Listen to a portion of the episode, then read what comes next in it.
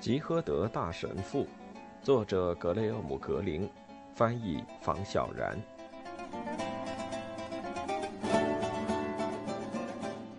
五，吉诃德教士和桑丘是如何拜访某处圣地的？一路向北，吉诃德神父问道：“我还以为是绕一小圈去巴塞罗那呢。”听我说，镇长说道。我们去一个你肯定会祈祷的地方，沿着去萨拉曼卡的路一直走，要转弯时我会告诉你的。吉诃德神父也说不上哪里不对，不过镇长说话的方式着实让他不安。神父闭嘴不语，又想起了那个梦，于是问道：“桑丘，你真的相信某天全世界都会信仰共产主义吗？”“是啊，我相信。”当然，我活不到那天了。无产阶级最终会获得全胜，没错。全世界都会变得像俄罗斯一样吗？我可没这么说。俄罗斯还没实现共产主义，俄罗斯不过是在通往共产主义的路上，比其他国家走得快一些罢了。镇长举起一只手，友好的抵住神父的嘴。你呀，一个天主教徒，别跟我提人权。我也保证不和你提宗教裁判所。当然了，如果全西班牙都是天主教的天下，也就不会有宗教裁判所这种机构了。不过，教会总要提防敌人，战争中少不了冤枉事，人总会趋利避害，两害相权要选择危害较小的。这可能意味着国家集中营，没错，你也可以说精神病院。国家和教会对此各有各的借口，不过一旦进入共产主义，国家就彻底不复存在了。就好比说，如果天主教会征服了全世界，那宗教法庭也就自然而然的消失了。假设共产主义实现的那天你还活着，那绝不可能了。好吧，假如你有一个和你性格一模一样的曾曾曾曾孙子。他亲眼目睹着国家消失，整个世界从此公正平等，那他的生活会是怎么样的呢？桑丘，他会为了大众的利益而工作。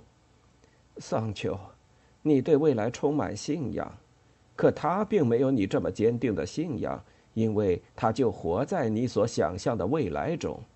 一个人可以毫无信仰的活着吗？我不明白你所说的毫无信仰指的是什么。人总是有事情可做嘛，比如发现新的能源，还有疾病，人总是要和疾病做斗争的嘛。你确定吗？医学已经取得了重大的进展，桑丘，我替你的曾曾曾曾孙子感到难过，他的生活没什么可期望的了，除了等死。镇长面露微笑，也许人类可以通过器官移植征服死亡呢。上帝是不会同意的，吉诃德神父道。那时的日子好比生活在一望无际的沙漠之中，既无疑惑，亦无信仰。我更希望他能体验到所谓的欢乐死。欢乐死是什么东西？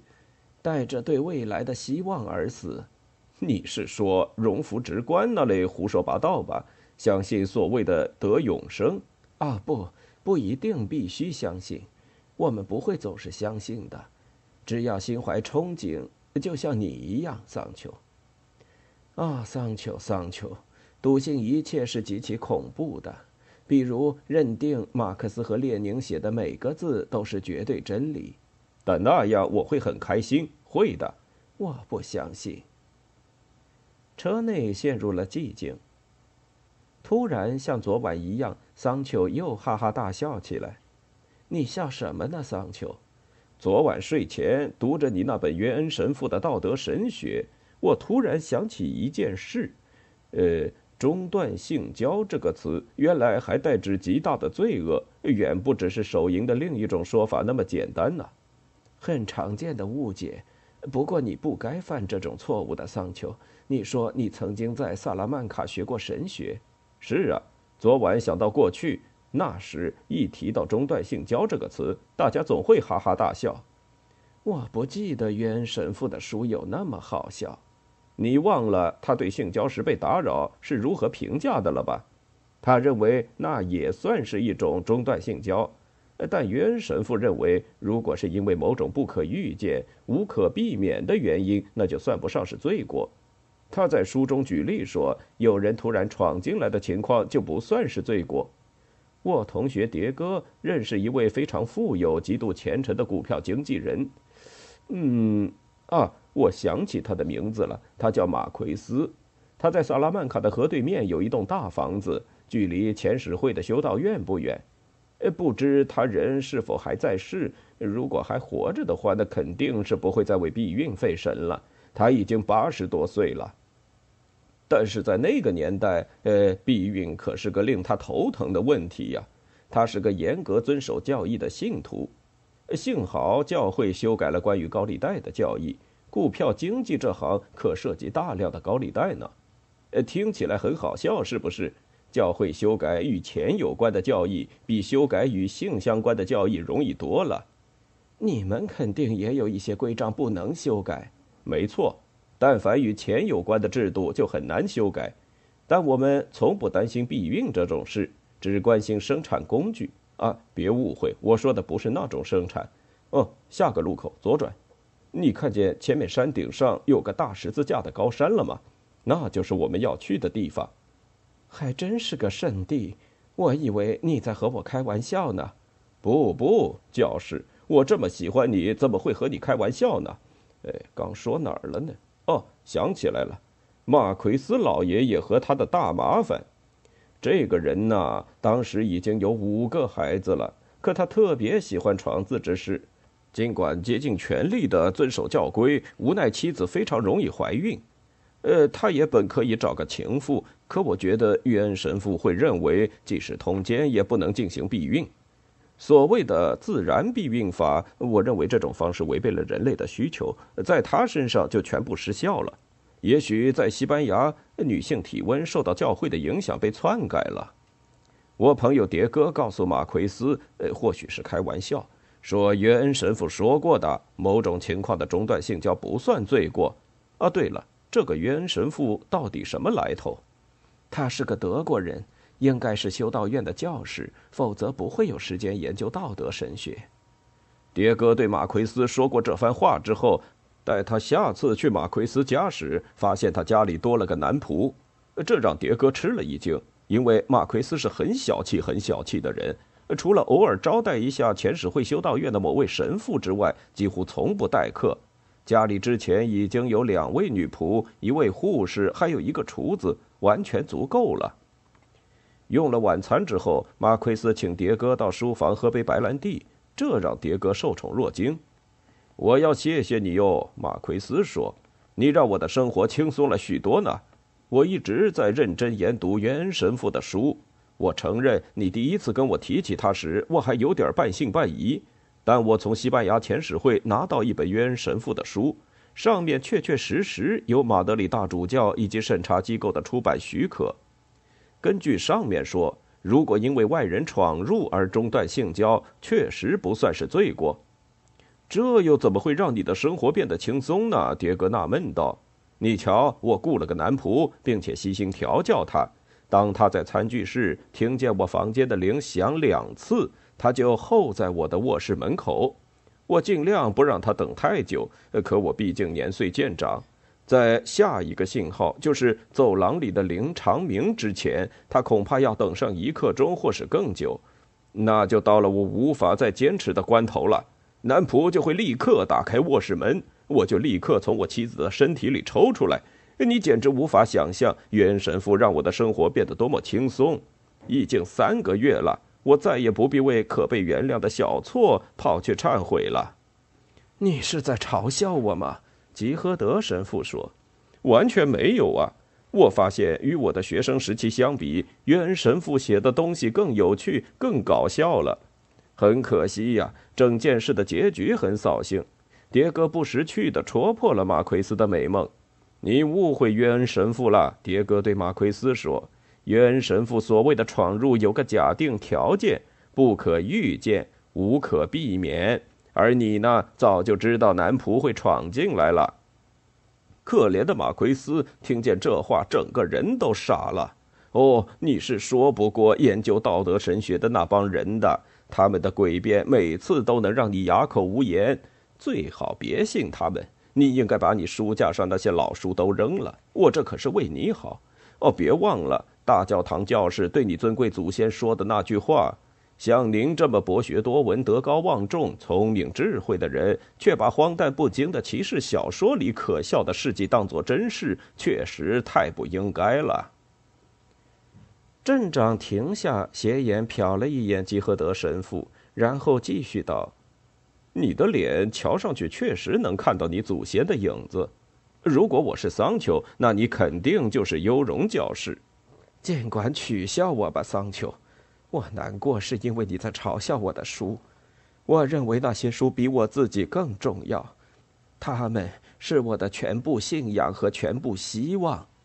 我要把神父列宁的书借给你，以回报你借给我约恩神父大作的恩情。也许他也能给你带来希望，给我在这个世界的希望，也许吧。但我所需的希望远不止如此。这个希望并不仅仅是为了我自己。还为了你，桑丘和我们的世界。我知道我是个迷茫的可怜神父，都不知道我现在要去哪儿。我读的书里有些内容很荒谬，与我祖先收藏的骑士小说没什么两样。但这不能说明骑士小说都是荒谬的。无论你觉得多荒谬，我依然坚信。坚信什么？坚信一个历史事实。耶稣确实死在了十字架上，然后又复活了。那是最荒谬的地方。世界就是荒谬的，否则我们也不会一起待在这儿了。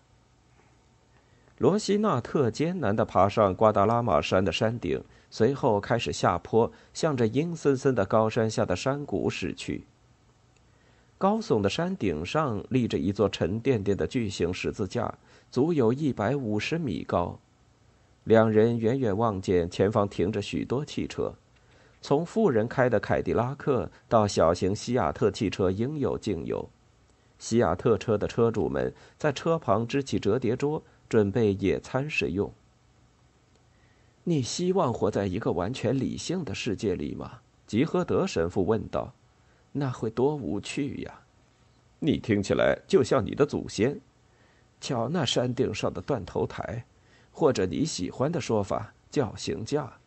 我只看见一个十字架，它们其实是同一个东西，不是吗？桑丘，我们这是到哪儿了？这是堕落之谷，神父。你的朋友弗朗哥元帅打算像法老一样将尸骨埋在这儿，于是，一千多名囚徒被迫来到这里给他挖坟墓。我想起来了，作为回报，他们最后都被释放了，获得了自由。有几百人得到的自由是死亡，神父，你打算在这儿祈祷吗？当然了，为什么不呢？即使这里是犹大或是斯大林的坟墓，我也会祈祷的。两人交了六十比赛塔，停好车，来到入口处。墓穴如此之大，需要多大的石头才能封住入口啊？吉诃德神父暗暗嘀咕道。入口处的金属格栅上雕饰着西班牙四十圣人的雕像，墓穴内部如教堂的中殿一样宽敞，四周墙壁挂满了十六世纪的壁毯。大元帅坚持不能漏掉一个圣人，镇长介绍道。由于墓穴内部宽敞空阔，游客和他们说话的声音似乎变小了。祭坛位于墓穴尽头大穹顶的下方。看起来非常遥远，真是不可思议的工程。镇长赞叹道：“好像金字塔需要征用奴隶修建，比如西伯利亚集中营的那些犯人。俄罗斯的囚犯起码是在为祖国的未来流汗，可修建这儿的人只是为了一个人的荣光。”两人缓缓向祭坛走去，路过一个又一个的礼拜堂。在这装饰的富丽堂皇的大厅里，游客无需压低声音讲话。在宽阔的空间中，所有声音听起来都仿佛是耳语。难以想象，他们此刻正走在山体的深处。按照我的理解，吉诃德神父说，修建这所教堂的用意在于和解，所以敌我双方的首领都被葬于此处。祭坛的一侧是弗朗哥元帅的坟墓，另一侧则埋着长枪党创始人何塞·安东尼奥·普里莫·德里维拉。这儿连给共产党人的一块碑都没有。镇长道。两人一路沉默，走了很长一段距离，才返回入口。出去时，他们最后回头瞥了一眼，看着有点像王宫酒店。镇长道：“当然，这儿的空间更宽敞，客人更少。王宫酒店可买不起那些地毯，而且那边最里面应该是酒保调酒的鸡尾酒酒吧。那里的特色是一种红酒调成的鸡尾酒配华夫饼干。”教士，你怎么不说话？肯定是被震撼到无语了吧？你还好吗？没什么，我在祈祷而已。吉诃德神父答道：“为埋在这座宏伟坟墓里的弗朗哥大元帅吗？”“是的，也为了你和我。”神父补充道，“还有我的教会。”驱车离开前，吉诃德神父在胸口画了一个十字。他有些神情恍惚。不清楚自己为什么要这么做，也许是为了保佑今后路上平安，也许是为了宽恕镇长的轻率的言论，但也可能只是紧张罢了。镇长突然道：“我感觉我们被跟踪了。”他身子前倾，挡在杰和德神父的身前，盯着后视镜看。所有的车子都超过了我们，只有那辆没有。跟踪我们做什么呢？天知道为什么。我跟你说过要带上紫色圣带的，我的确穿了紫色袜子，只穿袜子还不够。我们现在去哪儿？找这个归宿，今晚肯定赶不到萨拉曼卡了，最好在阿维拉市睡一晚。镇长盯着后视镜，又道：“他终于超车了。”话音未落，一辆汽车飞速驶过两人的车。瞧，桑丘，他们没有跟踪我们，那是辆吉普车。是国民卫队的吉普车，不管是谁，他们没理会我们。但我还是希望你带上紫色圣带。镇长道：“他们可看不见你的袜子。”两人决定在路边吃午餐，坐在干枯的草地上吃着剩下的香肠。香肠有点干，而且不知为何，今天的马拉加葡萄酒喝起来也没之前那么美味了。看到这香肠，我想起一件事。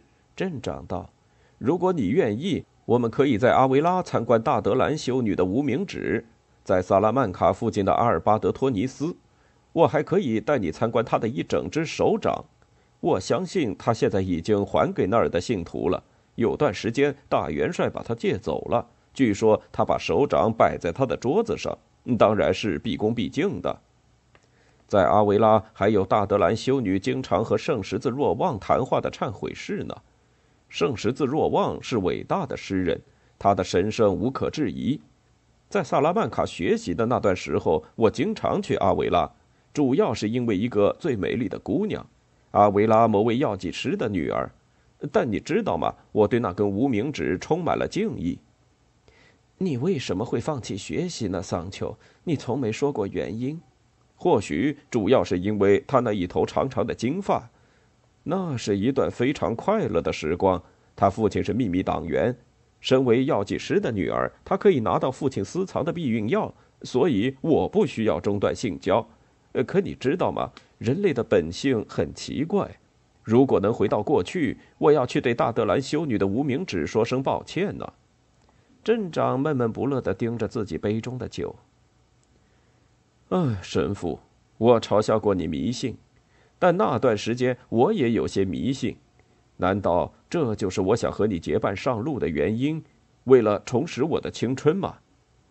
那时我对宗教半信半疑，一切都是那么复杂，那么矛盾，呃，但是又充满了乐趣。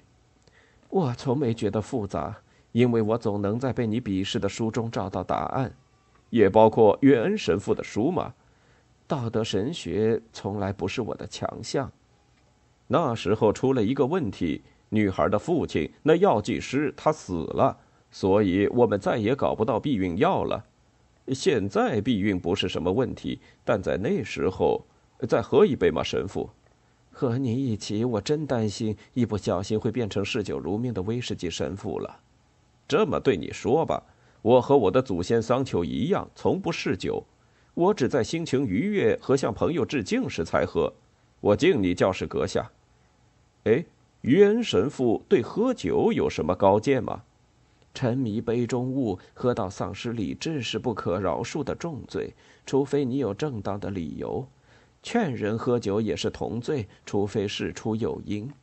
他这人真能定规矩，不是吗？